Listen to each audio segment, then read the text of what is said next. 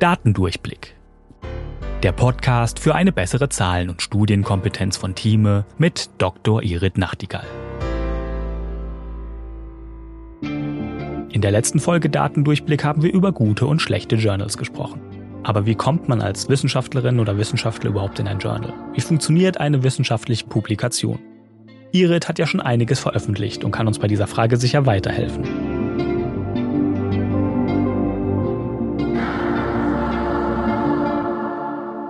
Heute wollen wir uns noch ein bisschen damit beschäftigen, wie eigentlich eine solche Veröffentlichung funktioniert. Und das beschreibe ich einfach am liebsten gerne mal an dem, was ich so mache. Also, ich habe eine Studienidee, dann schreibe ich ein Studienprotokoll und dann suche ich mir Menschen, die mit mir zusammen das arbeiten. Das jetzt, was ich erzähle, ist natürlich ganz extrem vereinfacht. Die ganzen Schritte sind viel schwieriger und ausführlicher, aber darum geht's ja jetzt vielleicht nicht, dass man das so sehr im Detail beschreibt. Also Studienidee beziehungsweise Studienfrage und dann das passende Studiendesign dazu, die passenden Patienten. Dann schreibt man das alles auf und je nachdem, was für, für eine Studie macht, braucht man eben mehr oder weniger Ethikkommissionen, man braucht den Datenschutz und all solche Dinge. Diese Formalien müssen vorher erstmal geklärt sein. Auch die Finanzierung muss natürlich leidigerweise geklärt sein und dann macht man die Studien und dann bekommt man Ergebnisse, mit denen geht man zu einem Statistiker zu einem Data Scientist seiner Wahl, ihrer Wahl und lässt die Ergebnisse berechnen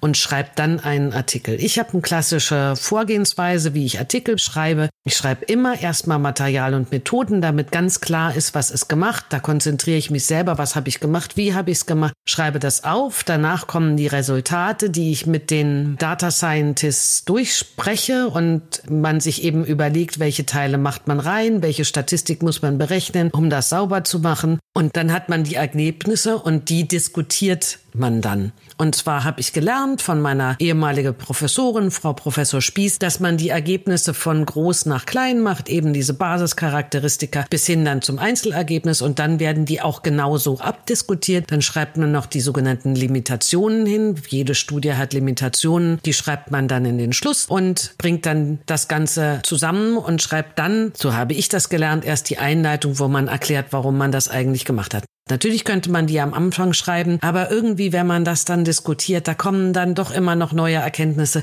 Ich schreibe die Einleitung zum Schluss. Das ist so und die meisten, die ich kenne, machen das auch. Und dann macht man am Ende aus diesem Ganzen ein sogenanntes Abstract, was ja eigentlich nur eine Kurzfassung ist von dem Ganzen. Ganz wichtig, Acknowledgements, Danksagungen an die Menschen. Auch eine ganz wichtige Sache ist bei den Autoren vorher klären, wer steht wo. Da gibt's in der wissenschaftlichen Community eigentlich klare Regeln. Aber das ist manchmal auch nicht ganz so einfach, wer dann am Ende wo steht. Da gab's schon viel Gestreite, deswegen vorher festlegen. Man muss sich natürlich auch gemeinsam mit den Data Scientists sehr gut überlegen, wie man das Ganze visualisiert. Das heißt, was für Tabellen, was für Grafiken man da reinmacht. Oftmals gibt's eben eine ganz besonders schöne Grafik. Dann schickt man es los und schickt es an ein Journal und da wird es dann hochgeladen mit allen Teilen. Das ist relativ aufwendig. Und dann geht es als erstes zu einem Editor. Der Editor findet es im Scope, also in dem Ansinnen dieses Journals oder eben nicht. Wenn nicht, dann schickt das einem gleich zurück. Das geht dann schnell. Oder er schickt das nach extern, zu sogenannten externen Reviewern. Solche Anfragen kriege ich ganz oft, ob ich ein Paper reviewen möchte. Ich mache das sehr viel und sehr gerne und sehr gewissenhaft, wenn ich Zeit habe und wenn mich das Thema interessiert und wenn ich glaube, dass es auch wirklich in meinem Interesse ist. Und dann gucken sich diese Reviewer das an. Und das erzähle ich euch dann nochmal in einer neuen Folge, denn dieses Review ist nochmal eine ganz eigene Sache. Das war Datendurchblick von Thieme mit Dr. Irit Nachtigall. Ihr habt selbst Fragen zu einem der Themen oder ihr wollt verstehen, wie bestimmte Zahlen oder Studien funktionieren? Dann schreibt uns gerne an audio.time.de. Und vielleicht ist eure Frage schon bald Thema in einer der nächsten Folgen.